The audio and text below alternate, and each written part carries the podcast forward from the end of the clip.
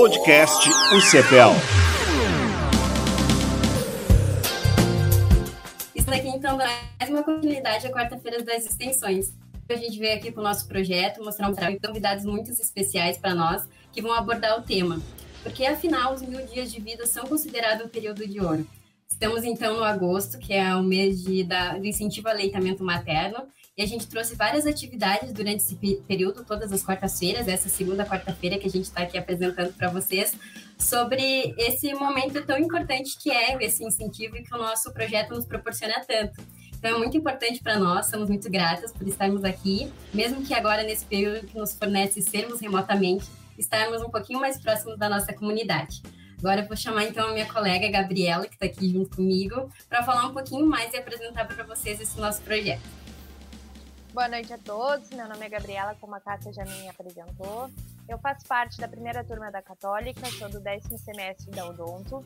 Nós estamos então apresentando as cartas de extensões e vamos falar um pouquinho sobre o nosso projeto de atenção odontológica nos primeiros mil dias de vida. Ele atua no, na, no, no ambiente da, da Católica no, na casa da gestante, no, na maternidade do HU e no ambulatório da, de saúde da UCBEL. Infelizmente, agora, no, com a pandemia, nós estamos uh, dessa forma remota, de, tentando achar outras maneiras para alcançar a população. Agora eu vou chamar o nosso professor Daniel, da, do curso de farmácia, para ele falar um pouquinho. É, prazer estar aqui de novo, né? Então, meu nome é Daniel Chu, né? Eu sou professor do curso de farmácia, como a Gabriela já comentou. Eu também coordeno atualmente o projeto, nosso projeto de extensão Aconchego. Trabalha a partir da promoção de saúde materna infantil nos primeiros mil dias de vida. Semana passada a gente iniciou as nossas atividades da, do nosso Agosto Dourado, né? Na, da proposta do, do nosso programa de extensão para esse mês, né?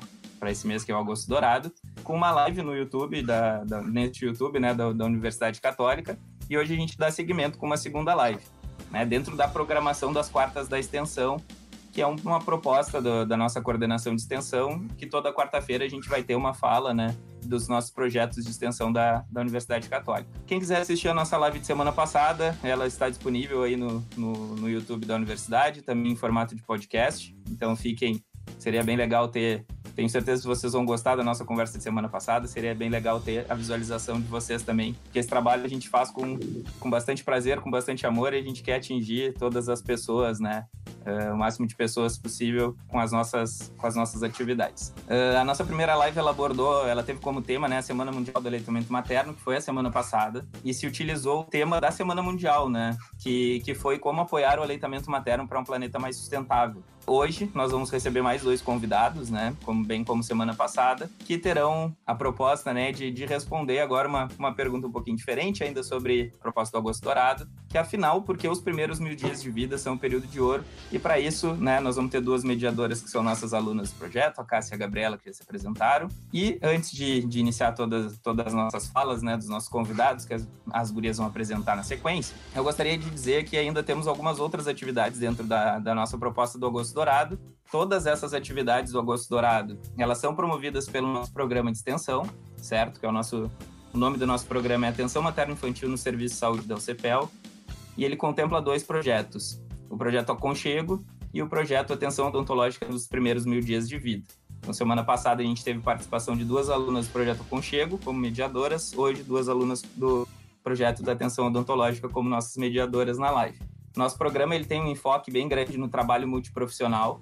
Né? A gente tenta fazer as atuações dos projetos de maneira concomitante, né? elas se interligam em algum momento, então a gente consegue fazer um trabalho multiprofissional bem interessante. E tem a participação de professores e de alunos de diversos cursos da universidade também, vou citar eles aqui: curso de enfermagem, de farmácia, fisioterapia, odontologia, medicina e psicologia, bem como também curso de design de moda, de filosofia, de jornalismo, pedagogia e publicidade e propaganda além ainda de, da participação de alguns profissionais nossos, dos nossos serviços de saúde, da equipe do NASF, do Núcleo Ampliado de Saúde da Família e Atenção Primária, e também das nossas equipes de Estratégia de Saúde da Família, das unidades básicas que são gerenciadas pela universidade. Eu informo ainda que quem quiser se inscrever para ganhar certificado dessa live pode acessar na descrição uh, do vídeo, certo? Pode se inscrever ali para ganhar certificado. E ainda nós vamos ter um curso de extensão nesse ao longo do, deste agosto, né? Na verdade, vai se iniciar em agosto, finalizar uh, no final do mês de setembro, esse nosso curso de extensão, que basicamente é um curso de aperfeiçoamento. Então, na live de semana passada, nós falamos bastante sobre a capacitação dos profissionais que atuam na saúde materno-infantil e a gente vai estar tá dando essa oportunidade de seis encontros, né, que vão abordar alguns temas importantes desse tema. Os tópicos que serão abordados serão amamentação, vínculo mãe-bebê, uso de medicamentos durante a gestação, saúde bucal nos primeiros mil dias de vida, parto humanizado, comunicação e também introdução alimentar. Então, todos esses tópicos vão ser abordados. A partir de amanhã, a gente vai estar tá abrindo inscrições para esse nosso curso de extensão. Isso vai ser amplamente divulgado nas nossas redes sociais, que também estão ali na descrição, se vocês quiserem nos seguir para, inclusive, saber mais sobre o curso, né? Então, a partir de amanhã, a gente vai estar divulgando o cronograma direitinho e o link das inscrições. Tá bem, gente? Portanto, aguardamos a inscrição de, de vocês da, em breve, tá? Vai ser um prazer também estar, estar com vocês nesse momento de capacitação. Bom, dados todos, dados todos os recados, né? Eu vou passar a palavra novamente para as nossas mediadoras, que vão apresentar os nossos convidados, né? E desde já eu agradeço, tanto, pra, tanto ao Alexandre quanto à Renata, a presença da gente conseguir fazer um bate-papo legal aqui. Espero que todos gostem dessa nossa conversa, que todos consigam sair daqui com uma. e refletir um pouquinho mais, né? Sobre os primeiros mil dias de vida, que a gente aprenda junto é, algumas coisas no momento nós vamos ter um, um, formato que cada um vai, vai ter uma fala de 20 minutos, depois nós vamos ter um momento de bate-papo ao final que nós vamos responder questões uh, do YouTube. Então, se vocês tiverem alguma dúvida ao longo da live, podem usar os comentários aí, que a gente vai estar respondendo, fazendo um bate-papo ao final. Tá bem, gente? Uma boa live aí para vocês. Vou passar a palavra para a Gabriela. Oi, gente. Como teve um probleminha técnico a minha colega, mas eu vou apresentar a vocês o nosso primeiro palestrante, que é o Alexandre. Ele é médico formado pela Universidade Católica de Pelotas. Ele é residente em medicina da família e da comunidade e ele atua na UBS Crespo. Contigo, Alexandre, boa apresentação. Então, obrigado, Gabriela. Vou começar então agradecendo o convite, né? O convite foi feito inicialmente pelo Daniel é um prazer estar aqui participando, né? O projeto Aconchego e o PEX Mil Dias são projetos parceiros nossos, já de tempos. Como a Gabriela falou, então eu sou médico, né? Atuo na UBSP Crespo, sou residente de medicina de família e comunidade lá. Já atuo na UBSP Crespo há um tempo, né? Uh, e a gente sempre tem essa parceria com, com o Daniel e com os projetos, enfim. Então, quando foi dita a proposta, né, falar sobre a importância dos mil dias, uh, eu refleti bastante, assim, porque são momentos que para nós na atenção primária, né, no papel, na visão da atenção primária é muito importante. Né? Então, primeiro é preciso que a gente entenda aonde a gente está situado, certo? Então, assim, ó, a APS, né, que é a atenção primária em saúde, ela é a porta de entrada hoje do SUS, né? Sendo as unidades de saúde estratégia, né, estratégia de saúde da família, a forma mais organiza organizacional dessa APS. Né? E nessa estratégia de saúde da família, nós temos um cuidado que ele é longitudinal e integral. Né? Então, o que, que significa isso? Integral é que a gente olha o mais do que o, a doença, né? mais do que um problema, a gente olha o ser, a gente olha a pessoa, a família, a comunidade, né? o ambiente que essa pessoa vive. E longitudinal a gente consegue ver a trajetória, tanto dessa pessoa, desse ambiente, dessa família né? Então nos dá uma base muito maior do cuidado, certo? Então, diante disso, a gente consegue enxergar na atenção primária, na estratégia de saúde da família, três principais momentos, assim, pensando nesse cuidado dos primeiros mil dias, certo? Uh, são três períodos, na verdade, né, que a gente tem esse, digamos, um enfoque, né, que seria o pré-natal, puerpério e puericultura. O pré-natal, então, é o acompanhamento das gestantes, né? O puerpério é aquele período inici inicial, logo após o parto, e a puericultura é o cuidado que a gente tem com, as, com os bebês até os dois anos de idade. Eles são três períodos que eles têm muita coisa em comum, assim, né? Eles são um período que, de muita transformação, de muitas mudanças, né? Tanto emocionais, psicológicas, físicas, né? Se a gente for pensar no pré-natal, mudanças físicas, Uh, então isso tudo traz as, as, emoções assim muito à flor da pele, né? É um período que tem muitas inseguranças, certo? E, e vamos tentar enxergar esse, esses períodos como ciclos básicos, assim, né? A gente tem na vida vários ciclos básicos de vida. Dentre eles temos o pré-natal, o perpério e a pericultura. E esses ciclos, eles são vividos não uh, de forma isolada, né? E não por uma única pessoa. Eles são vividos em família, né? Geralmente.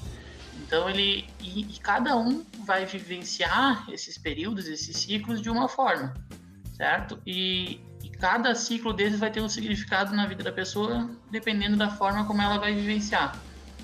O pré-natal, por exemplo, que é o período de acompanhamento das gestantes, ele é um eu digo que ele é um estudo de corte, né? Ele é onde a gente acompanha uma gestante durante basicamente nove semanas, ah, nove, nove meses, o que seriam 40 semanas, né?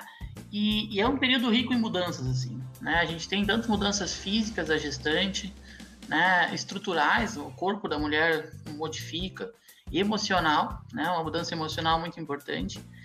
E, e a gente precisa enxergar esse pré-natal desde lá do iníciozinho, né? Desde quando a, a família, né? O centro familiar, o núcleo familiar, está planejando essa gestação, certo? Para que a gente possa, então, abordar o pré-natal. Então, vem desde o diagnóstico da gestação.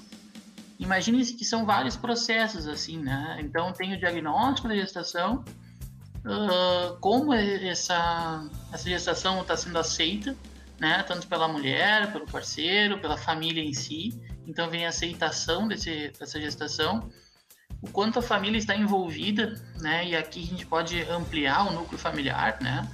Uh, obviamente a participação do pai, obviamente a participação de toda a família, né? Os, os pais dos pais, né? O quanto eles estão aceitando essa gestação. Uh, temos todas as questões de doenças comuns na gestação, né? Doenças prévias, tudo isso tem que ser abordado de forma clara. Exames. Então imaginam que é uma, é uma sequência de detalhes, né? E eu estou sendo bem superficial. Envolve as consultas de pré-natal, né?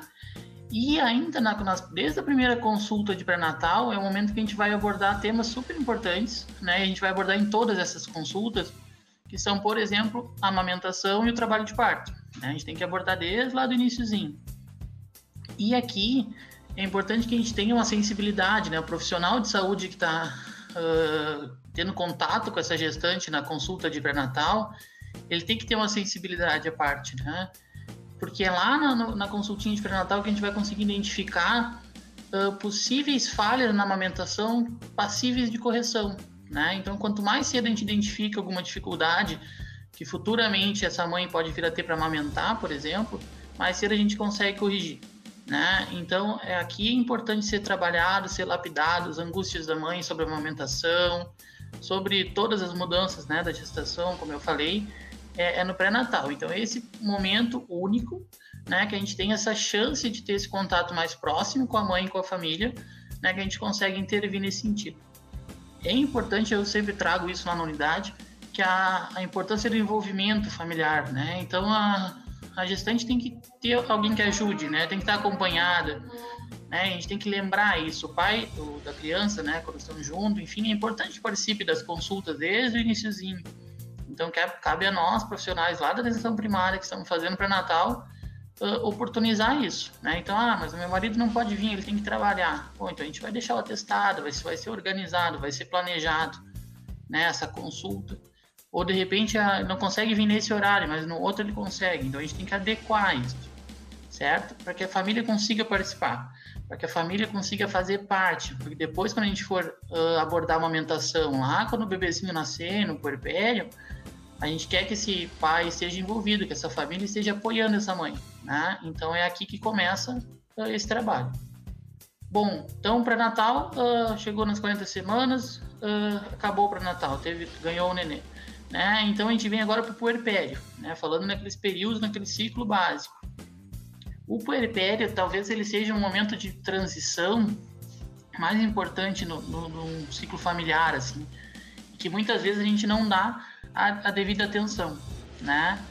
Uh, Imagine-se que houve uma transição tão grande que agora uh, tudo mudou em casa, né? A pessoa que era só esposa agora é mãe, uh, quem era esposo agora é pai, né? A mãe virou avó agora, né? E o filho que já tinha virou irmão. Então houve uma mudança, houve uma transição nesse ciclo familiar e, e tem que ser levado em consideração todas essas mudanças, né? É uma estrutura, toda uma estrutura familiar que começa a se alterar em função de um acontecimento, que é o nascimento da criança. Imagine que é, é, é um meio delicado, né? Logo pós-parto, acho que, que quem é, é mãe, né, vai lembrar disso e saber isso muito melhor que eu. É um momento meio que uh, traumático, assim, no bom sentido e às vezes nem no tão bom. Né? Uh, é um momento de desconforto, a mulher ainda tem dor, né? Uh, ainda tem dor pelo trabalho de parto, seja parto normal, seja cesárea. É tudo muito novo, principalmente as mães de primeira viagem, assim, no primeiro parto tem dificuldade para amamentar, né? Tá insegura, uh, tem medo de machucar o bebê, dói para amamentar no início, tem um desconforto, o leite não sai com tanta facilidade, tem dificuldade para dormir, estão sem dormir um tempo. Então tudo isso a gente nota nos primeiros diazinhos do puerpério, né? O puerpério a gente considera o atendimento puerperal até os 45 dias pós-parto, né? Então são 45 dias de atenção a essa mãe, a essa mulher, né? Então é um momento delicado. A gente precisa ter esse cuidado e, e, e também, de novo, uma sensibilidade com essa mulher que pode estar sofrendo, né, de alguma forma, angústias que ela às vezes nem consegue trazer para nós, né? Então muitas vezes angústias psicológicas, né, eh, emocionais, de relação com o parceiro, com a família que a gente já tem que ter abordado lá no pré-natal, aqui no Puerpério a gente tem que trazer isso para perto de nós de novo. Quanto melhor foi o nosso pré-natal nesse sentido, mais fácil é a nossa abordagem agora no puerpério. Todo aquele vínculo familiar que a gente fez desde lá do início com o parceiro, né, com a família em si, com todo o ciclo familiar, agora no, no puerpério a gente precisa fortalecer e não criar desde o início. Por fim, então, nesse ciclo, assim, né, se a gente for pensar, nós temos a puericultura. A puericultura, então, a gente faz desde o nascimento do bebê até os dois anos. E, e ele é um, um, período, assim, um ciclo que ele é totalmente focado no desenvolvimento, né? No desenvolvimento adequ adequado. Se a gente for pensar nos mil dias, então, a gente vai chegando agora, né, no, nesses mil dias. O foco é, é, chegar nos dois anos de idade com um bom desenvolvimento, né? Uma boa evolução no sentido de crescimento, de desempenho em peso, né? Desenvolvimento neuropsicomotor. Uh, a gente tem os primeiros 45 dias de bebê, que é, o, que é o mesmo tempo do puerpério, eles são um período também mais delicado no sentido de que é o momento que a criança recém está vindo ao mundo, ela tem que ter o primeiro contato com a mãe, né, com a sua família. Uh, tem o, o, o, atrapalho natural da amamentação, né, onde a criança acaba no primeiro momento perdendo um pouquinho do peso, logo depois tende a recuperar esse peso, e, e são esses detalhezinhos que a gente tem que estar atento. As primeiras consultas de poricultura, né? Então a gente faz a primeira consulta no sétimo dia, depois no trigésimo dia. Uh, são consultas basicamente focadas nesse vínculo com a mãe, né? É nesse vínculo, a percepção da família, né? Da facilidade que a mãe está tendo para amamentar, de como a mãe segura o bebê, isso é bem importante, né? Isso traz informações para nós uh, extremamente relevantes, a gente tem que estar atento aonde a criança está dormindo, né? Se tem risco de estar tá dormindo na cama com, a, com, os pais e quais são os riscos disso, a gente tem que explicar isso para os pais. E, e, algumas alterações de exame físico, né? Que é o primeiro exame físico do bebê que a gente precisa estar também bastante atento. A, nas consultas de pericultura a gente vai sempre estar tá trazendo essa questão da prevenção de acidente, dos acidentes mais comuns assim na, na infância, né? Uh, pensando logo no nascimento, tem os principais riscos é o risco do acidente coleito, né? Quando o bebezinho dorme no mesmo leito que os pais. Então, não é incomum acontecer do, do bebezinho se asfixiar ali, né? Ficar sufocado. Porque os pais estão cansados, eles, eles acabam dormindo, adormecendo e tapam o bebezinho. Então, esse é um, é um cuidado que a gente tem que ter na consulta e lembrar. Lembrar esses pais, tranquilizar eles, né? Que ele tem que dormir no bercinho, no carrinho, mas não com os pais. E, e, a policultura inteira nós vamos ficar nesse serviço, né, de orientando sobre os riscos de acidente, prevenção contra acidente. É um dos nossos principais papéis enquanto atenção primária, enquanto estratégia de saúde da família. Nas, nas próximas, então, a gente, na consultas né, da policultura, a gente também vai estar atento nos reflexos, né? Então, se a criança mantém os reflexos primitivos, Isso nos traz segurança para saber se essa criança vai ter um bom desenvolvimento neuropsicomotor, assim, né? Pensando em desenvolvimento neurológico mesmo. Temos alguns marcos do desenvolvimento, né? A relação da criança na mãozinha, né? O primeiro passinho, a, a criança conseguir uh, balbuciar algumas palavrinhas, isso tudo a gente vai acompanhando. Quanto melhor for a nossa puericultura, quanto mais atentos a gente estiver uh, a essas alterações, mais cedo a gente consegue identificar também algumas falhas né, nesse processo de neurodesenvolvimento e mais cedo a gente consegue encaminhar para melhor resolutividade. Né? Então, uh, é, é, é, muitos detalhes, assim, então é necessário que a gente tenha atenção, né, uh, registro disso, e a gente consiga ter, então, esse acompanhamento longitudinal que eu falava ali no início né, que para a gente trabalhar com estratégia de saúde da família, a gente consegue ter esse acompanhamento longitudinal.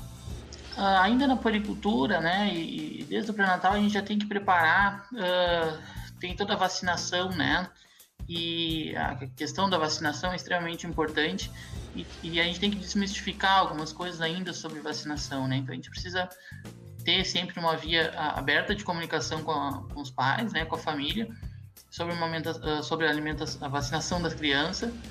E isso é um trabalho em equipe, né? Não é um trabalho de um único profissional. Isso é um trabalho que será feito em equipe. Ainda, né? Uh, a gente tem que estar atento que é esse trabalho em equipe, né? Eu aqui estou falando, obviamente, com a visão de médico, mas ele é um, é um, trabalho que não necessariamente é o médico que vai fazer, né? A gente trabalha em estratégia de saúde da família, a gente tem uma equipe e essa equipe é responsável pelo cuidado. E, e, cabe ainda ressaltar nesses cuidados dos mil dias a, as visões diferentes da equipe, né? Então a gente tem a visão do agente comunitário, saúde, por exemplo, que é extremamente importante. Né? O agente comunitário ele nos traz informação do território, informações do território que vão facilitar para nós esse cuidado, né? Enquanto profissionais lá do atendimento. Né? Então ele sabe direitinho onde o, os nossos pacientes moram, né? Sabem quais são o quanto eles se locomovem dentro desse território, quais são as fontes de apoio dessas pessoas, né, essas famílias. Então, são informações que nos ajudam. Dentro da unidade, a gente tem o atendimento da equipe de enfermagem, né, que faz um pré-natal também, que faz a puericultura também, não é uma exclusividade médica. E ainda a gente tem um desafio de tornar esses atendimentos muito mais multiprofissionais do que eles são, né? porque eles devem ser multiprofissionais. Quanto mais multiprofissional for o atendimento, certamente maior qualidade ele terá. Né? Então, aqui nos mil dias, isso se reflete muito. Né? A gente tem, por exemplo, e, e depois a Renata vai falar isso muito melhor que eu, a importância do atendimento odontológico, tanto de lá no pré-natal, né, quanto no, na puericultura. E, e, são coisas que muitas vezes a gente tem dificuldade na atenção primária de ter esses atendimentos assim.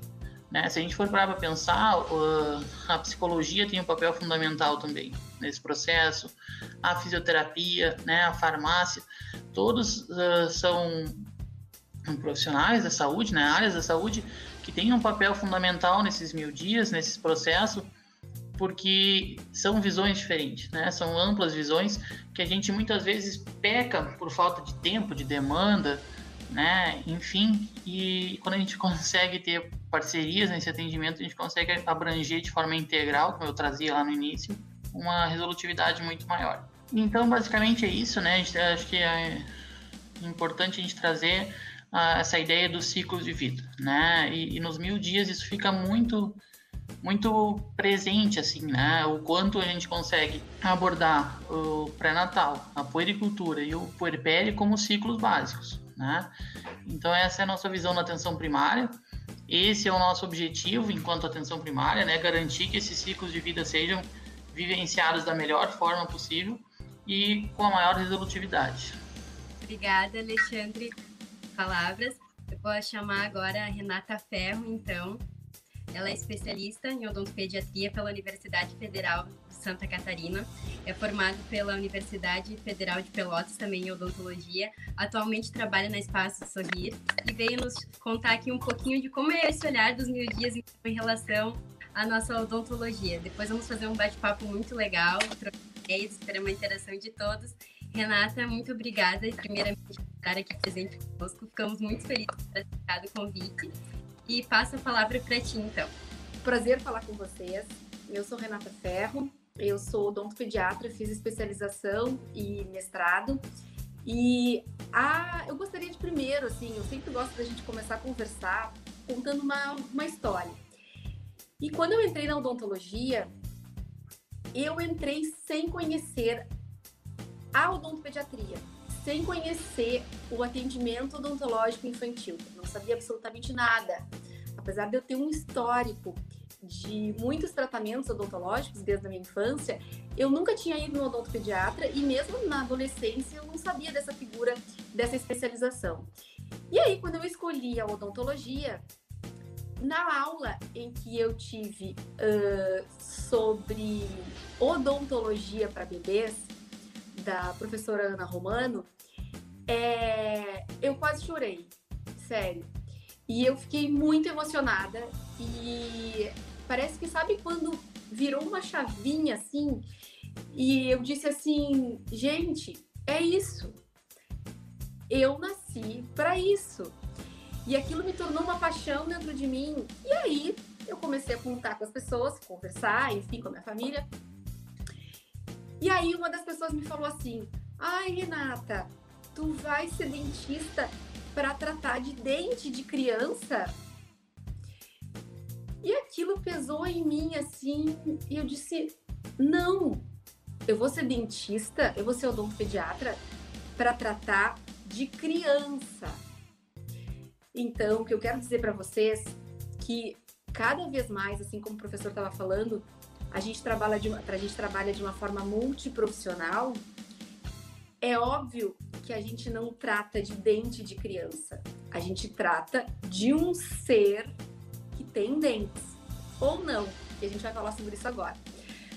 Bom, primeiro, eu estava anotando alguns conceitos aqui, são quatro coisas importantes que eu queria trazer para vocês. Uma delas é a cárie é a doença crônica mais comum na infância. 600 milhões de crianças, é, é, no último documento, é, relatam que tem cárie no mundo. A cárie, na infância, pode gerar dor, abscessos, infecções e comprometer a saúde sistêmica da criança. Ponto. Terceiro, está provado que a cárie impacta na qualidade de vida das crianças. E quarto, a criança que tem cárie, ela tende é, a ter mais chance de ter novas lesões nos dentes permanentes quando comparado àquelas crianças que tiveram saúde bucal completa, né, plena.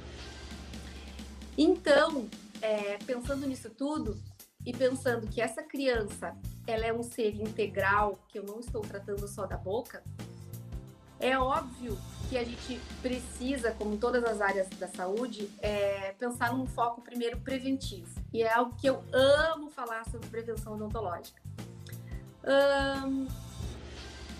O que, que, tem se visto né, em alguns estudos? É difícil a gente mensurar alguns desfechos, eu até estava conversando com a Ariane agora há pouco sobre isso.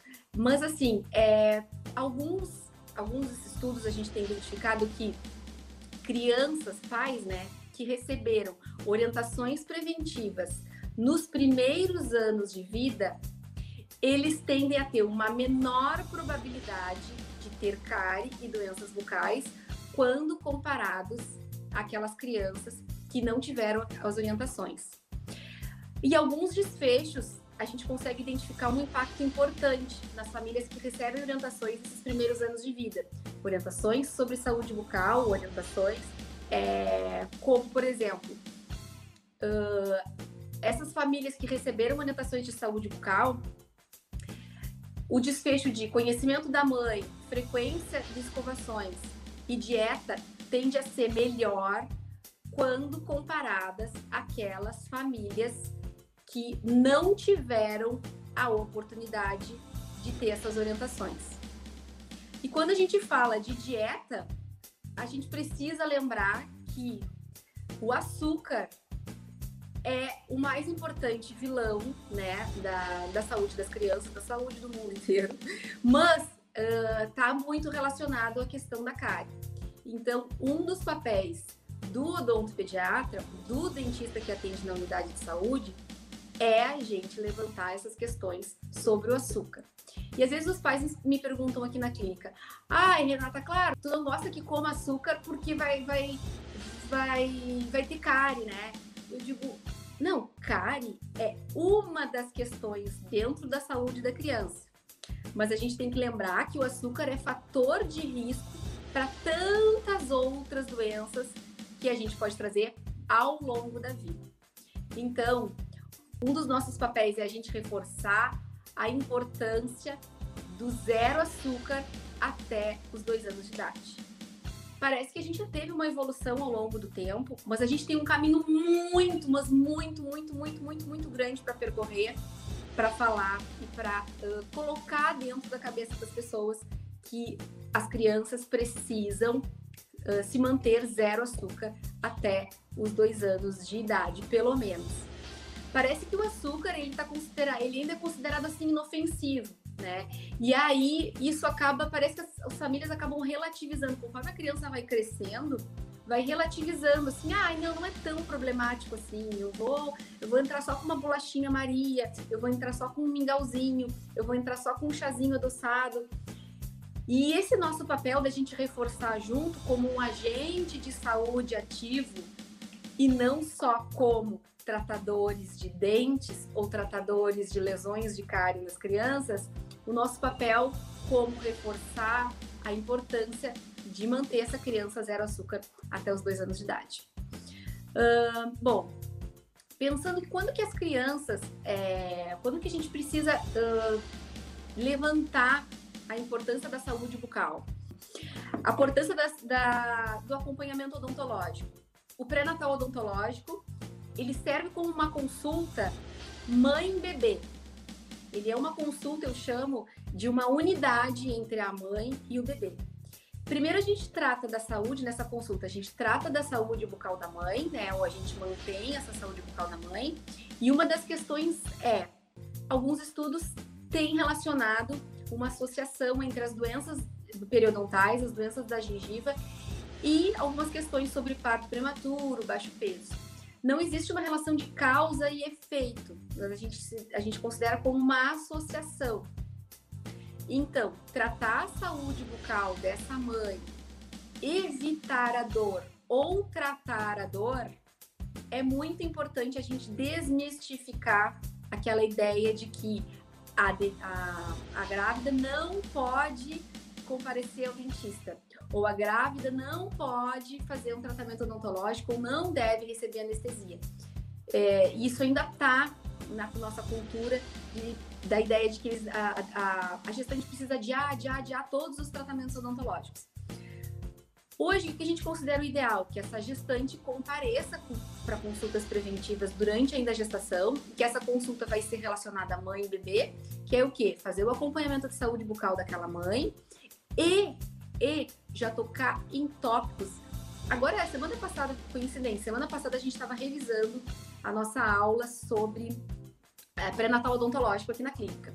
E uma das coisas que eu fiz questão da gente colocar foi o seguinte: a gente precisa trabalhar a preparação ou, de certa forma, uma, um incentivo dessa mãe para o aleitamento materno para é, a redução, né, reduzir o número ainda de crianças que utilizam a chupeta, de introdução de bicos. E a gente acha que isso já está na cabeça das pessoas. Ah, não, mas todo mundo sabe isso, que a chupeta e a mamadeira tem risco de desmame precoce. Todo mundo sabe isso. Não. Ou então assim, ó, todo mundo sabe que ah, essas campanhas do agosto dourado, todo mundo sabe que o aleitamento materno é muito importante, blá blá blá blá blá blá. Não. Olha só que coincidência. Hoje eu atendi uma mãe e um bebezinho de 20 dias, tá? Foi encaminhado pela pediatra para a gente fazer uma, uma, um teste de Bristol, uma análise da, da anatomia da língua. E uh, eu tava conversando com essa mãe e eu sempre gosto de perguntar para eles, né? É, eu não gosto de ficar jogando assim a ideia, ah, porque o aleitamento materno é muito importante, porque não pode dar bico, porque não pode dar mamadeira. Eu gosto de perguntar para elas. E aí eu perguntei o seguinte: qual é a tua expectativa em relação ao aleitamento do Murilo.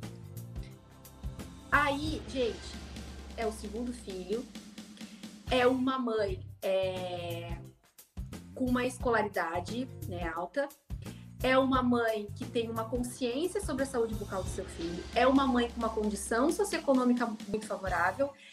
E ela me respondeu o seguinte: ai, não sei, se der, deu, se não der, não deu, porque a, a, a fulana mais velha não, não mamou e tá tudo bem. Então, assim, se esse é o pensamento, né, de uma mãe que está uh, no puerpério com 20 dias e ela já está com esse pensamento, olha como a gente ainda tem que trabalhar a importância do aleitamento materno. Qualquer coisa que vier naquela mãe, naquele momento, ela que está no, no, no, meio do puerpério, no furacão do puerpério, cansada, exausta, qualquer coisa vai ajudar a contribuir a contribuir para o desmame dessa, desse bebezinho. Então, nosso papel como pediatra, que não somos tratadores de dentes de crianças, nosso papel é, desde lá da consulta do pré-natal, a gente já plantar grandes sementinhas dessa importância. Uh, não, na não introdução do bico, da zero açúcar e do incentivo ao aleitamento materno, tá ok? É, quando a gente precisa, o bebezinho nasceu, então essa mãe foi o dentista, ela vai receber os cuidados com ela e alguns cuidados em relação às orientações do bebê, especialmente a estímulo de aleitamento.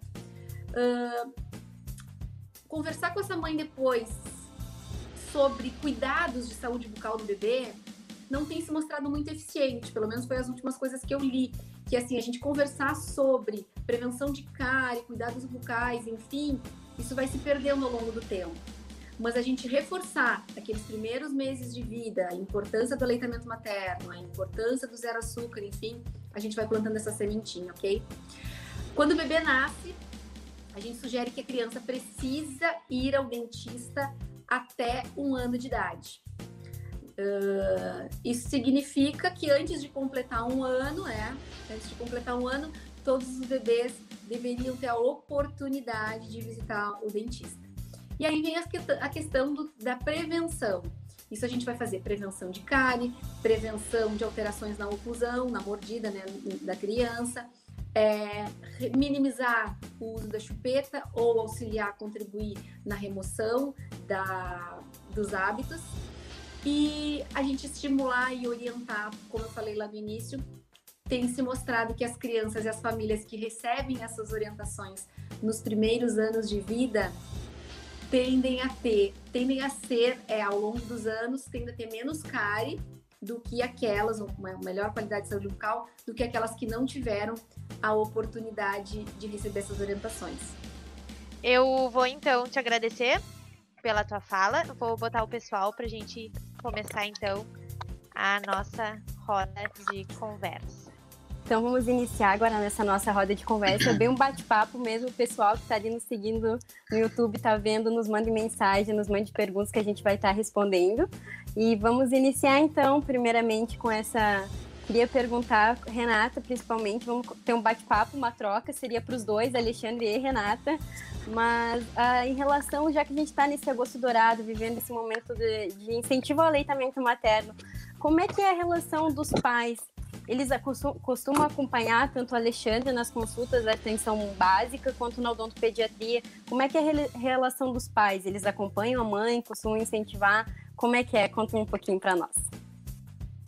É isso, se eu puder complementar a pergunta também, eu acho que, que da rede familiar, eh, a rede familiar como um todo, né? Os pais, as avós, a gente sabe que tem é, participação de, da família, né? De, de, boa parte da família. Então, como é que é essa participação, não só do pai, claro que o pai também tem um papel importante, mas de toda a rede da familiar. Da rede de apoio, é a rede de apoio, isso.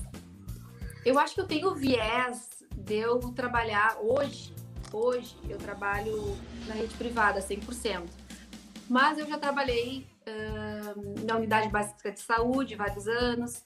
Eu já já atendi um programa de prevenção odontológica no, numa unidade de saúde, numa cidade vizinha. Então, eu tive um pouco de contato com diversas famílias.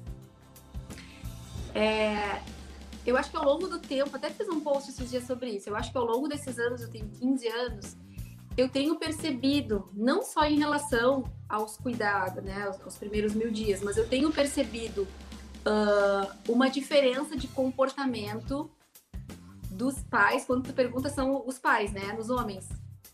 Os Isso. homens da rede de apoio os avós, né? Exato. Familiares, Eu- é, no geral. É, vou falar sobre os pais. Eu tenho Tá. percebido é, uma maior presença no acompanhamento, nas consultas. Mas uma presença não significa ah, um comportamento, como é que eu posso dizer? Um comportamento suficiente de apoio, tá?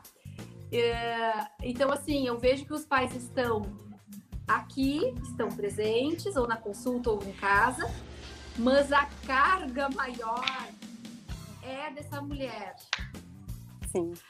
Ah, então, essa mulher sobrecarregada, essa mulher sobrecarregada, sendo com as, com as atividades da criança, sendo com as atividades do lar, sendo com as atividades dos outros filhos, ela fica, fica muito mais difícil dela manter o aleitamento. Fica muito mais difícil dela exercer o papel dela, até de escolha. Porque essa rede, e uma das coisas que eu gosto muito de perguntar para as mães, sabe, quando elas vêm aqui, seja no, no pós-parto, quando vem muitas crianças para fazer a análise da anatomia da língua, vem muito bebezinho, assim, 15 dias, 20 dias, ou vem as grávidas, uma das perguntas que eu faço é quem está te ajudando? Quem está te apoiando? Qual é a tua rede? E isso é uma das coisas mais importantes que eu escutei na minha gestação. Que era o quê? Quem vai te ajudar e te apoiar? Não tô, não tô considerando o pai, tá? Da criança. O pai da criança não ajuda, né, gente? O pai da criança é obrigação. Quem, a- quem ajuda Exato. quem ajuda. Pai da criança não é rede de apoio. Pai da criança é o pai da criança. Deveria pelo menos ser. né? Deveria ser. Aham, eu deveria ser. Com certeza. Mas resumindo, resumindo a história, vejo pais mais presentes, mas ainda são insuficientes o comportamento deles para esse apoio. E isso vai ser decisivo na manutenção, por exemplo, do aleitamento. É, eu, eu vejo assim também. Eu vejo que na, lá na atenção primária, né, a gente tem é, essa coisa do SUS, enfim, são famílias extremamente carentes, mas ah, né, muitas vezes. E, e é bem como a Renata trouxe, assim, ele- muitas vezes a família tá junto, né? Muitas vezes é a mãe né, da, da gestante, no caso, que participa mais. Ah, algumas vezes o marido, ah, poucas vezes. E, e essa participação é bem como a Renata traz, até gostei disso. Ela é uma participação presencial, mas não necessariamente suficiente, né? E, e é uma coisa que a gente vai construindo, né? Então, o pré-natal, eu acho que ele, ele tem essa, essa beleza por isso. A gente pode ir construindo isso ao longo do pré-natal, né? E, e fortalecendo esse vínculo mesmo. Né? É nosso papel fortalecer isso. Então, trazer para consulta, né? Perguntar para essa mãe, cadê o pai da criança, né? Cadê o companheiro? Quem é essa rede de apoio? Né? E, e ter isso bem estabelecido lá no iníciozinho do pré-natal vai nos facilitar depois, né? E, e abordar mesmo, francamente, com a, com a família, assim. Ah, aí, vai na- mora só a mãe e o, e o pai. Ah, e tu vai ajudar a mãe, vai fazer as coisas de casa, né? Vai tomar partida pro, das tarefas do lar, né? Isso tem que ser, talvez tem que ser abordado muitas vezes mais direto, e a gente às vezes não faz isso, né? A gente às vezes fica nessa, ah, às vezes por pensar que as pessoas vão, vão ter essa iniciativa própria, né? Muitas vezes não tem, e a, e a gestante ou a puérpera dificilmente vai queixar isso para nós. Então a gente tem que ter a sensibilidade de perceber e às vezes abordar de forma direta mesmo, né? Ah, eu faço bastante isso nas consultas, assim, com os- instigo os alunos a fazer isso. Eu digo, tá, mas pergunta para ela, né? Quem é que mora? Ah, mora ela e o pai. Tá, ele tá, tá fazendo as coisas que deveria fazer, tá tomando iniciativa. Ah, isso tem que ser abordado. É, até complementando, né, gente, acho importantíssimo, adorei a fala, as respostas, né, de, de ambos. O Alexandre acho que conhece um pouco mais, porque é, atua, né, Alexandre? O Alexandre acaba que atua diretamente na- no nosso projeto já desde o ano passado. Uh, a gente tenta estimular, né, no projeto Aconchego, uh, uma maior participação de toda a família, né, e que a gente tenha de fato o pai fazendo parte uh, integral desse cuidado, enfim, para que deixe a mãe, inclusive, com mais autonomia nas suas atividades, né? A gente tem vários tipos de realidades diferentes, cada família vai ter a sua realidade, mas a gente tem mães que precisam trabalhar também, que naquele momento vão estar, uh, no caso, afastadas ali para cuidar do, da criança, para cuidar do bebê, enfim, elas em seguida vão ter que voltar a trabalhar, tem que fazer toda a organização e planejamento familiar para conseguir uh, voltar uh, a trabalhar, né? A gente tem todo e, e, eu concordo plenamente. O pai ele ele tem que estar tá ali junto. E, e, infelizmente, né, Alexandre, pela tua resposta parece que tem a mesma percepção que eu. Uh, não sou lá da, da estratégia da família, mas do Nácio a gente trabalha também com vários casos e a gente vê uma ausência muito grande do pai. E às vezes a ausência até uh, ausência mesmo, né? De não existir nem a presença, não, não de não ser participativo, mas de de o pai não fazer parte mesmo do, do cuidado do filho, uh, tudo mais. Uh, e inclusive no nosso projeto a gente trabalha com sling, né? A gente a, a, proposta inicial, né, de trabalhar presencialmente é a gente fazer rodas de conversas com as gestantes nas UBSs, nos grupos de gestantes e com as mamães também, né, com as com as puérperas.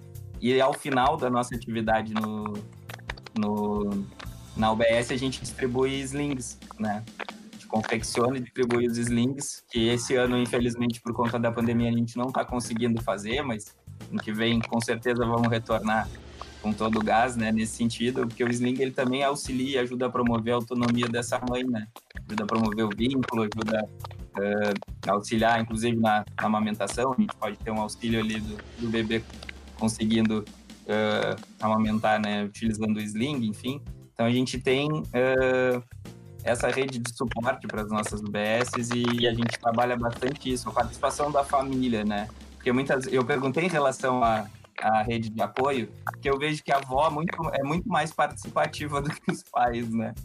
A avó geralmente ela tá em todas as consultas, ela vai junto. Inclusive ela pode brigar com algumas orientações que a gente dá, né? Que a gente faz a orientação mais correta e a avó tem aquele conhecimento cultural é, mas a avó ela acaba ajudando muito mais do que os pais, né? Então, queria pontuar isso. Eu queria ouvir um pouquinho de vocês em relação aos avós, a, ao restante da rede de apoio, tios, enfim, se tem uma participação é, grande também dentro da realidade de vocês.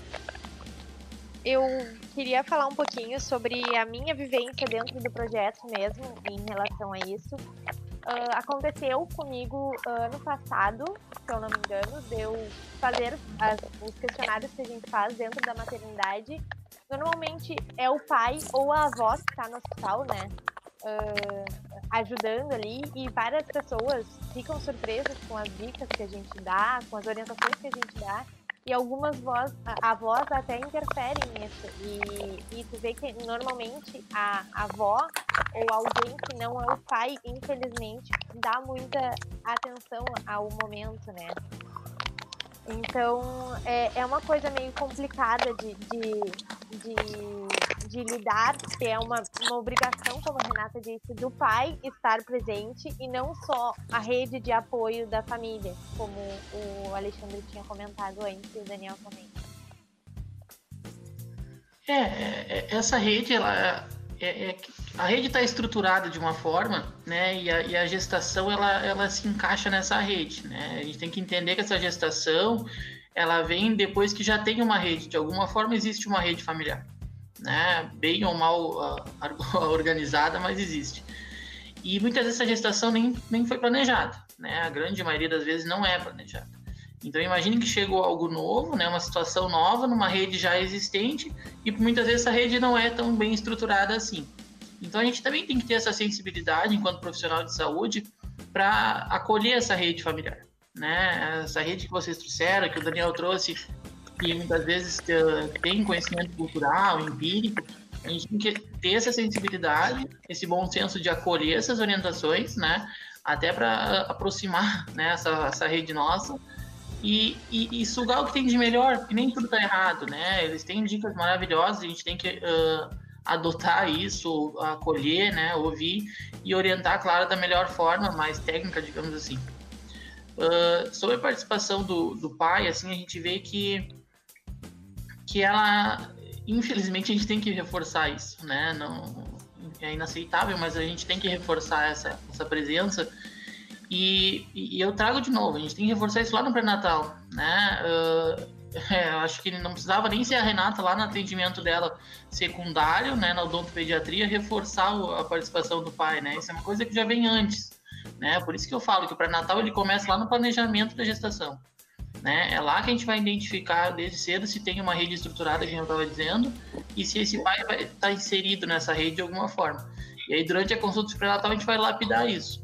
Falando nesse processo todo que tu tá falando, é uma das coisas que a gente tenta botar em prática, né, Gabi, ali no nosso projeto de extensão, que agora, infelizmente, está sendo virtualmente, está sendo remoto, mas é ao mesmo tempo que a gente tenta fazer, tenta fazer essa rede de apoio e faça que essas gestantes, enfim, puérperas, se sintam acolhidas.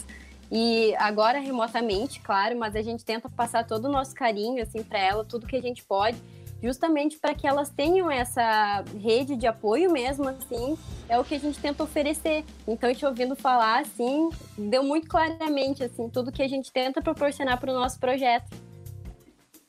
Eu escutei uma vez, uma vez quando eu, tava, quando eu estava me preparando para o puerpério, eu li uma frase que dizia assim, é, ninguém cria uma, um bebê sozinho a gente precisa de uma aldeia. Quem era a aldeia tempos atrás? As pessoas viviam em comunidades e uns ajudavam os outros. O filho não era de uma pessoa, o filho era daquela aldeia. A gente foi passando tempo, enfim, e a gente foi se isolando e essas aldeias foram sumindo.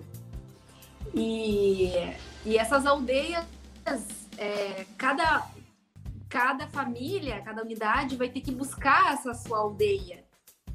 Porque a gente é muito, é muita sobrecarga para uma mulher achar que ela tem que dar conta de tudo. Então, quando vem um pai e uma mãe aqui com um bebê, é, eu sempre viro para o pai e falo: vamos pensar juntos qual vai ser o teu apoio em casa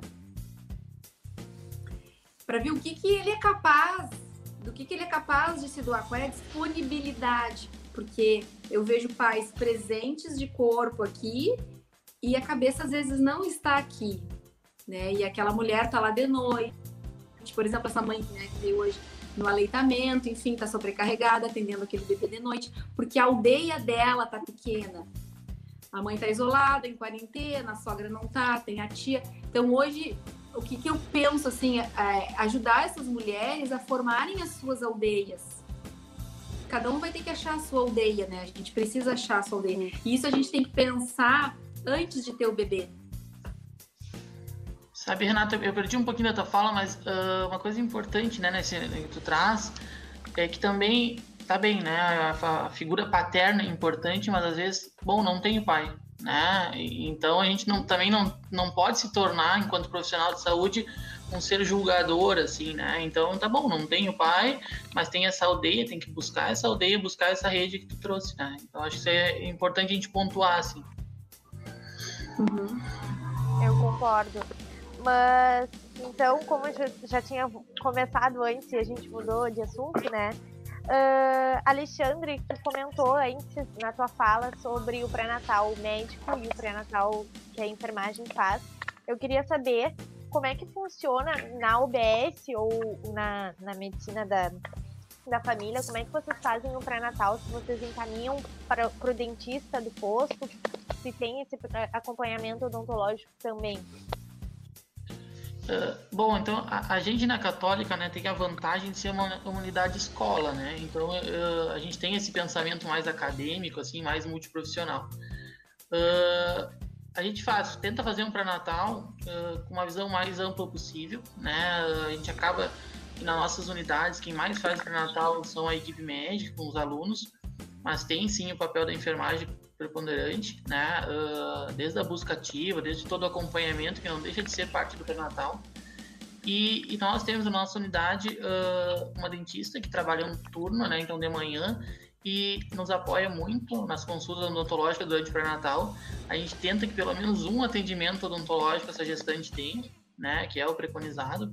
Uh, com o, o, projeto, a professora Luísa, que está acompanhando, trabalhou já diversas vezes isso lá na unidade, né, você mesmo, e, e, a gente consegue ofertar isso de maior forma. Tem o grupo de gestante que a gente consegue é, ampliar ainda mais esse acesso, né, uh, multi, digamos assim, porque não é só o donto, né, mas é outros cursos, uh, de formas que não muitas vezes na consulta. Esse ano a gente tinha uma ideia de fazer um atendimentos multi, tinha conversado com a professora Beatriz da Odonto, e um acadêmico da Odonto junto com um acadêmico da medicina até fazer uma consulta de pré-natal, né, para ter essa visão mais multi. Veio a pandemia atrapalhou um pouco isso, mas a ideia é que a gente tenha essas consultas cada vez mais multi, assim, né, que a gente consiga pensar de forma mais abrangente. Uh, durante a, a fala da Renata, nos 20 minutos ali, uh, uma vez me perguntaram, logo nas primeiras consultas pré-natal que eu fiz, como é que limpava o dentinho do bebê recém-nascido? E eu, pai, agora não sei, né? Então são coisas que vão surgindo e surge lá no iníciozinho. Então a gente tem que estar preparado, né, para responder, para trazer essas, essas questões para a mãe ali de forma mais segura possível. É, concordo. Acho que nós temos que trabalhar multi, multiprofissionalmente, né?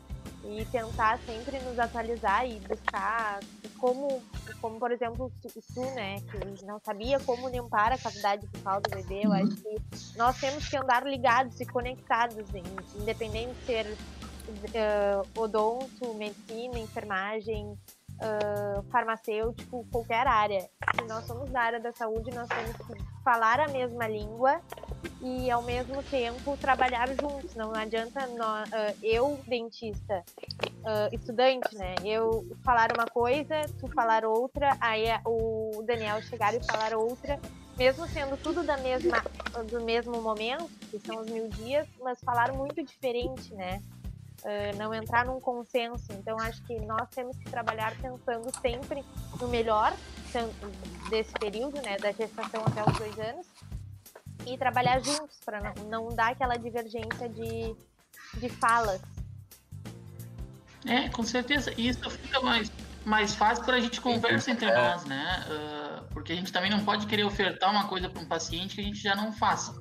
Né? Então a gente tem que criar esse hábito e oportunizar esse espaço para a gente discutir isso multi para poder sim levar para consulta, sim levar para o paciente. E eu acho que nesse, nessa questão, Alexandre, o grupo, como tu falou, ele é um espaço que a gente pode se, se utilizar, né? Pra, que a gente consegue fazer um trabalho bem interessante e bem multi também. A gente tem um grupo de gestantes bem estruturado, né? Que no, no período anterior à pandemia a gente faz atividades com outros profissionais também, né? Então, lembrando aqui, a gente tem uma também por ser uma, uma unidade uh, vinculada à universidade, né? Como o Alexandre falou, a gente tem uma equipe de, de NASF, que a gente tem diferentes profissionais. Então, a própria Natália fez um comentário aqui que está nos nos assistindo, e a nossa parceira no projeto também, que é a nossa nutricionista, né? O comentário da Natália foi em relação à a, a, a, questão do açúcar, que foi comentado pela Renata. Né? Então, a gente tem a participação de nutricionista, a gente tem a participação do psicólogo, do fisioterapeuta, né? E, e eu queria fazer um link com, com, com a questão de que, que, foi bem dita pela, pela Renata mais cedo e pelo Alexandre também, que esse momento ele é um momento uh, focado, né? Os primeiros mil dias ele é focado em prevenção, né, gente? É ali que a gente pode ter, é nesse período que a gente pode, claro que a gente tem as complicações, a gente vai ter que tratar essas complicações, né?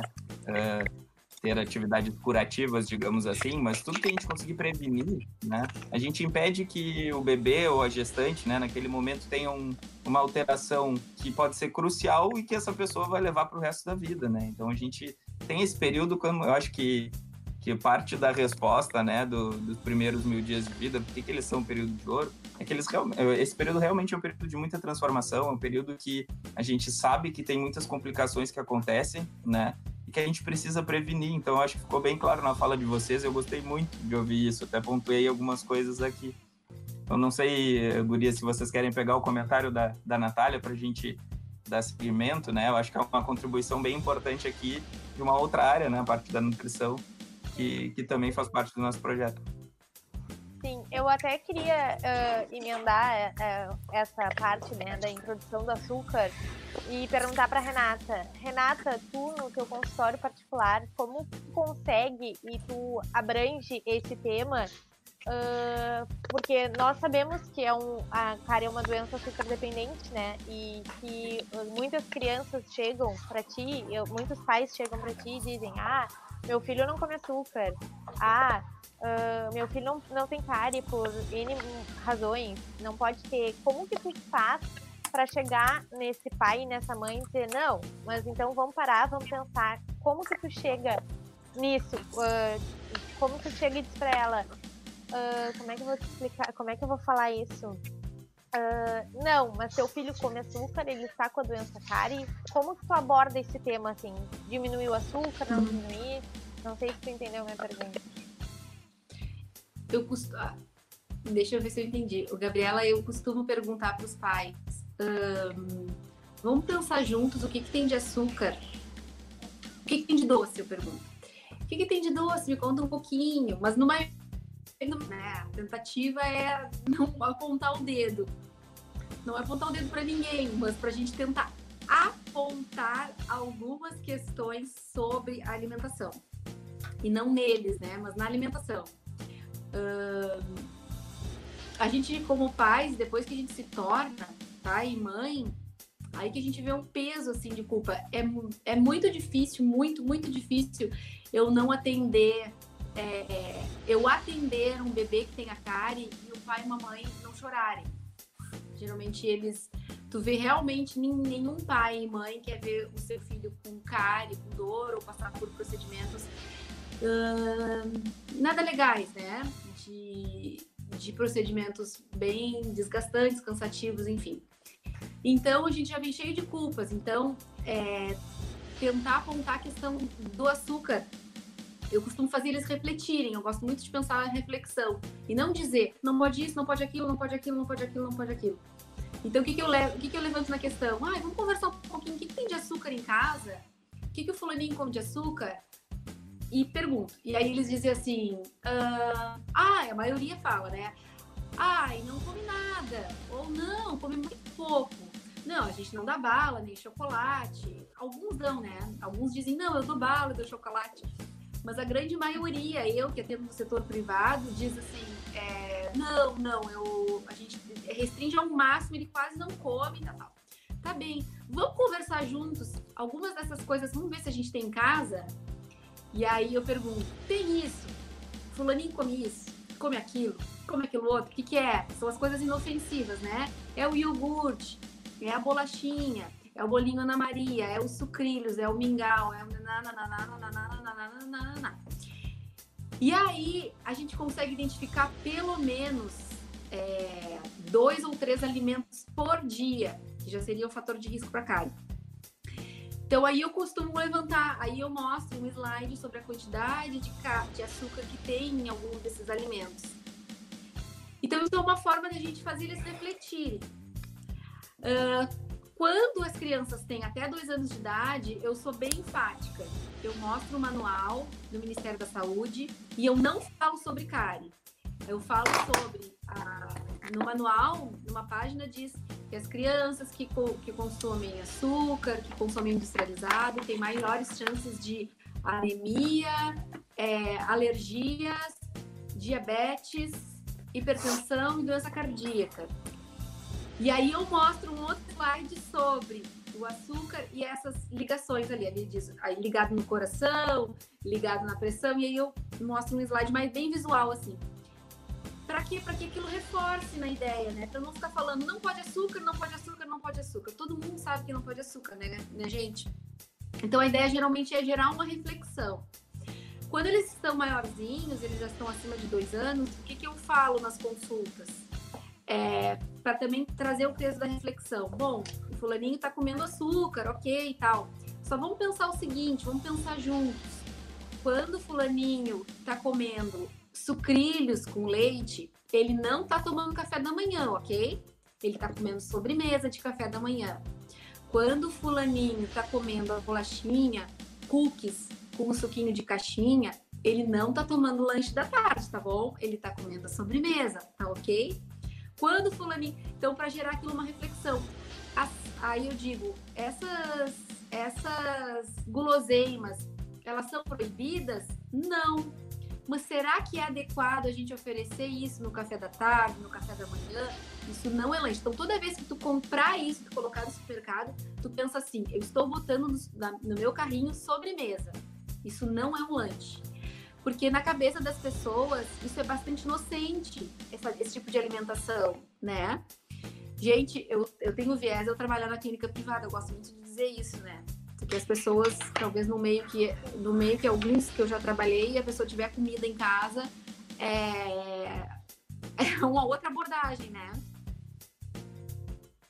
Tô falando de pessoas que escolhem o que querem comer, que têm a possibilidade e a oportunidade de escolherem o que dá de alimento para os seus filhos, tá ok? Nós vamos seguir agora, vamos passar a palavra aqui para o Dani, que o Dani vai ter que infelizmente nos deixar, né, Dani? Contigo então. Verdade, verdade. Gente, eu tenho uma outra atividade acadêmica aqui agora às 19h30, né? Então preciso preciso saindo, mas eu acho que o bate-papo ele pode pode seguir, as gurias estão, são nossas representantes aí, são nossas mediadoras. Uh, primeiro, eu gostaria de agradecer muito a presença dos dois, né? Eu adorei escutar vocês.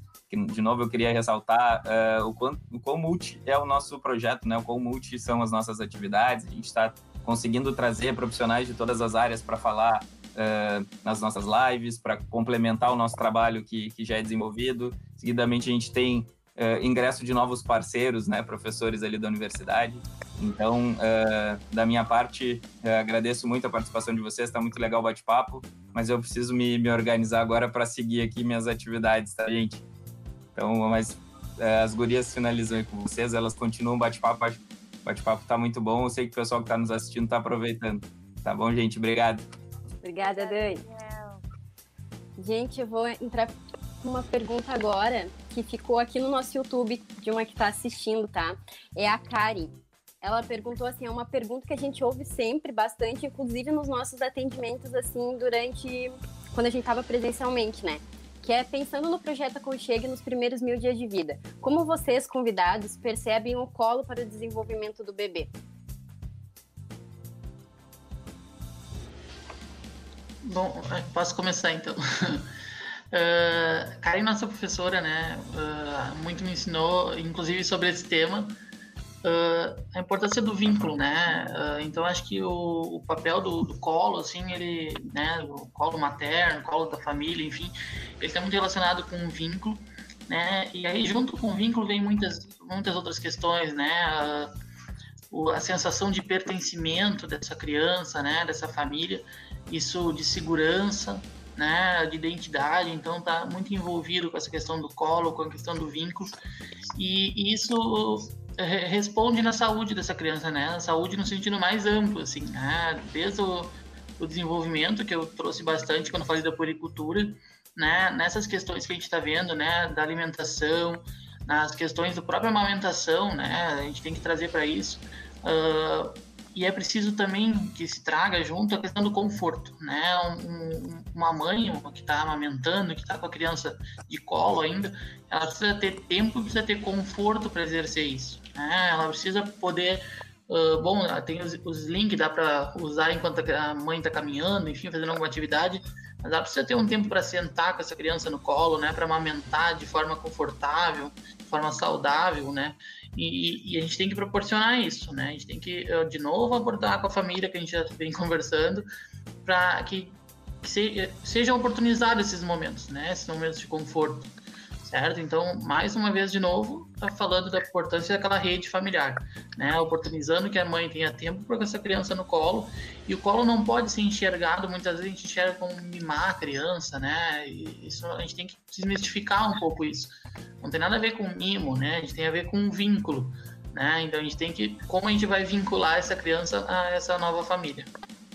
E a esterogestação também, né, o Alexandre? Com certeza, com certeza. E esse bebezinho, às vezes a gente acha, ah, nasceu, ele, na verdade ele não tá pronto. Se considera, né? Tem um conceito que diz que o bebezinho nasceu, mas que não tá pronto, que ele precisaria ainda de alguns meses para amadurecer tão, tanto o sistema neurológico dele, enfim. E esse contato, esse pele a pele.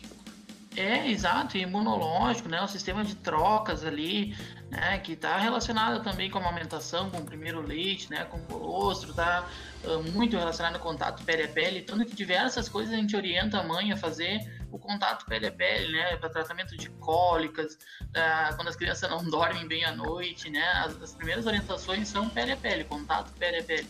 Então tem muito disso. Né? E a gente tem que incentivar, valorizar isso e desmistificar essa coisa que eu trago sempre nas consultas, que não é mimar a criança, né? A gente não está mimando, a gente está melhorando o nosso vínculo. Eu, eu, eu me lembro que eu fiquei chocada. É óbvio que eu sabia a importância do colo e do pele a pele, mas quando eu comecei a ler sobre a importância da, da hora de ouro, fiquei chocada que de um estudo que o Ministério da Saúde estava divulgando ali até pelo, uma, pelo, pelo órgão oficial mesmo do Ministério da Saúde, falando um estudo de que as crianças que tiveram, mãe e bebê, que tiveram esse pele a pele nas primeiras horas de vida, tiveram uma, um vínculo emocional mais forte, mais próximo, anos depois. Incrível isso, né? E, e, a gente tem estudos nossos aqui, né, muito relacionados a isso, nossas cortes aqui de Pelotas, que trazem isso já, né, e, e, respondem, as crianças vão responder a isso lá com 12, com 15 anos, quando estão entrando na adolescência, e, e elas têm uma, uma, maturidade, né, emocional muito maior, né, então já tem vários artigos, inclusive a gente apresentou um, um artigo desse esse tempo, numa discussão de aula nossa da residência, e, e tinha isso, né? Que ah, eram adolescentes muito mais uh, com uma base emocional muito mais forte, esses que tinham esse conhecimento do contato pele a pele no, no, na hora de ouro, né? Sim, e falando então um pouco uh, da hora de ouro, né?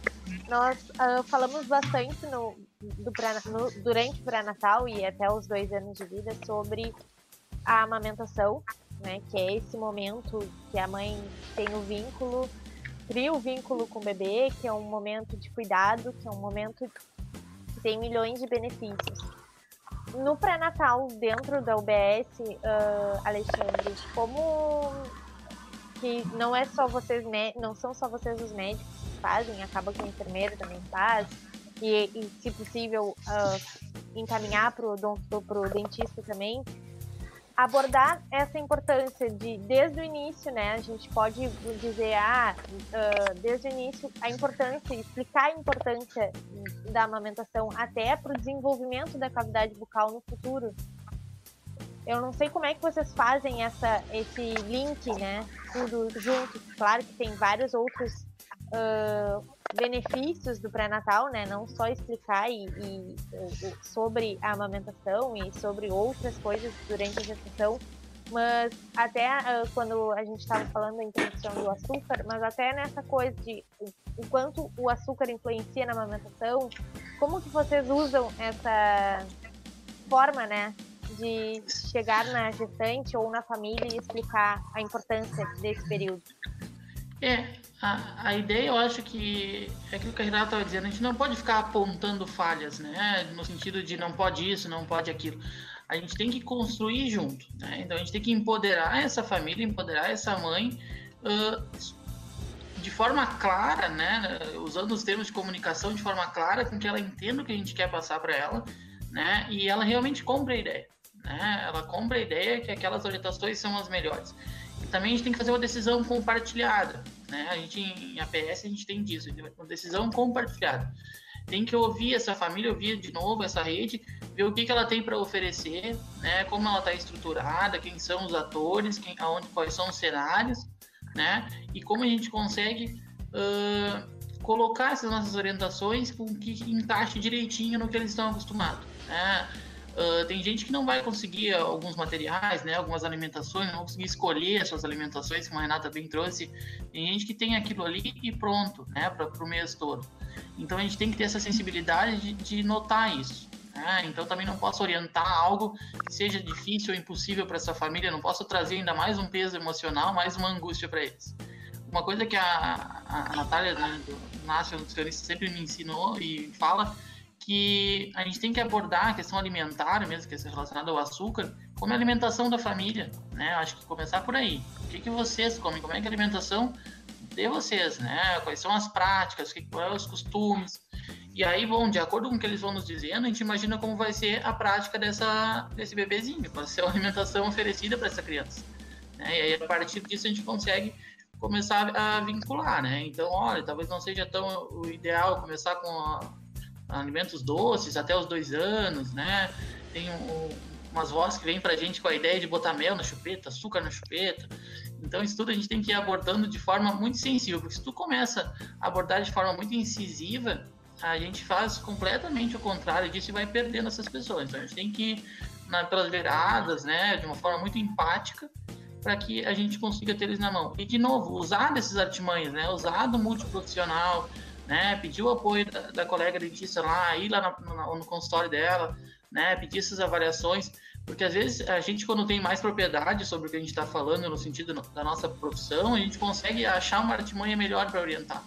Né? Óbvio que eu sei que, que não é bom ela botar o mel no chupeta, mas daqui a pouco o pessoal da Odonto vai explicar isso, vai explicar de uma forma uma holística muito melhor então vai vender a ideia muito melhor para essa mãe. Então a gente tem que usar essas artimanhas multiprofissional. É, queria agradecer, não sei se vocês eu, querem comentar eu quero falar. alguma coisa. Pode só, falar. Antes de encerrar, só antes de encerrar, para a gente lembrar que a gente está no mês do Agosto Dourado, mês de divulgação, incentivo ao aleitamento materno. Então é uma obrigação, eu digo, não é, é uma obrigação nossa a gente que tem redes sociais, então, e a gente que é profissional da saúde, é uma obrigação tocar nesse assunto e bater nessa tecla. É, eu percebo que nesse mês, quando a gente fala muito sobre aleitamento materno, uh, especialmente as mães que não conseguiram amamentar, elas vêm com as suas dores e com as suas feridas da maternidade. E eu costumo dizer o seguinte: a semana do aleitamento, o mês do aleitamento materno, né, a semana já passou, o mês do aleitamento materno, ele não é sobre a minha história ou sobre a tua história, seja de fracasso ou de sucesso na amamentação.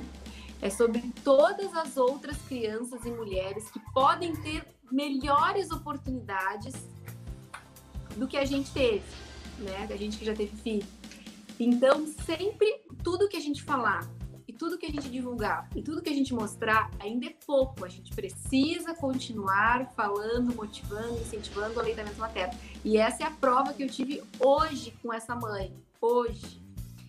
Que a gente acha que isso aí a gente está falando está chovendo no molhado. É pouco, a gente tem que falar mais, a gente tem que falar dos benefícios, a gente tem que falar da prevenção de alergia, a gente tem que falar da prevenção de doenças respiratórias, a gente tem que falar sobre inteligência, sobre o QI, a gente tem que falar sobre. A gente tem que falar, tem que falar, tem que falar. Então, é, vou aproveitar esse, esse mês de agosto dourado para a gente falar muito sobre isso. Sim, eu concordo que nós temos que sempre salientar e incentivar o aleitamento materno, né? E sempre abordar a importância dele, por mais que, claro, não existam as, uh, os prós e os contras que algumas pessoas não conseguem amamentar. Não posso dizer prós e contras porque não é uma, um prós e contras, né? Mas a falha ou a não falha de poder ou não amamentar, uh, eu acho que sempre temos que incentivar o aleitamento materno sim, e buscar sim. trabalhar de uma forma muito profissional, que todo mundo o que, consiga. O que, o que acontece, né, Gabriela, é que essas mulheres que não puderam aumentar ou que tiveram alguma dificuldade de aumentar, talvez se elas tivessem tido conhecimento e acesso à informação, talvez a história delas poderia ter sido diferente. Com certeza. Não, e, e, e, também acolher, né? Acho que acolher essas inseguranças, né? Uh, Renata, que, que amamentou, sabe que realmente não é fácil, né? Não é um troço tão simples assim, não é um um momento que é normal ter angústia, né? É, é normal não ser fácil. Então a gente precisa acolher essas angústias, né? Estar preparado enquanto profissionais de saúde, diversos setores, diversos lugares, seja privado, seja público, a gente tem que estar preparado para acolher. Porque muitas vezes é simples, né? A mãe não vai nos queixar, não consigo aumentar, mas é alguma deixa assim, que a gente tem que ter sensibilidade para observar. Né? Então, uh, concordo com a Renata, a gente tem que falar, falar, falar, nunca é chover no molhado, né? orientar, usar das redes sociais, acho que a pandemia tem nos ensinado isso, né? usar melhor as redes sociais. Uh, usar as artimanhas que for, assim, seja audiovisuais, né, seja com exemplos, e, e, essa, essa questão, né, de, da dor, de não ter conseguido amamentar no passado, eu acho que a gente tem que acolher isso, porque e, e, e virar o jogo, né, e, dizer, bom, então a gente está aqui para acolher, se tiver uma próxima vez a gente vai estar tá melhor preparado para te apoiar, né, ajustar os nossos horários enquanto serviço de saúde, né, porque também não tem hora para a mãe ter dificuldade de amamentar, né, não tem hora para a mãe ter dúvidas, então a gente precisa adequar isso, né, e, estar preparado para acolher realmente essa família, essa nova família. É isso então, então agradecer vocês por terem aceito esse convite, participar aqui conosco. Com certeza foi um grande aprendizado para mim, para a Gabi, pra, tenho certeza para todos que estão assistindo. Então muito obrigada, vocês acrescentaram muito, com certeza na nossa formação e de todos que estão assistindo. E também falo por mim, pela Gabi, deixar um, carinho especial, um abraço enorme também para nossa equipe do PEX Mil Dias. Eu tenho certeza que estão todos aqui vendo e é graças a eles também que a gente está fazendo parte disso. Então, muito obrigada à nossa equipe e muito obrigada a vocês também por terem aceito esse convite, por ter tratado esse assunto tão importante para nós.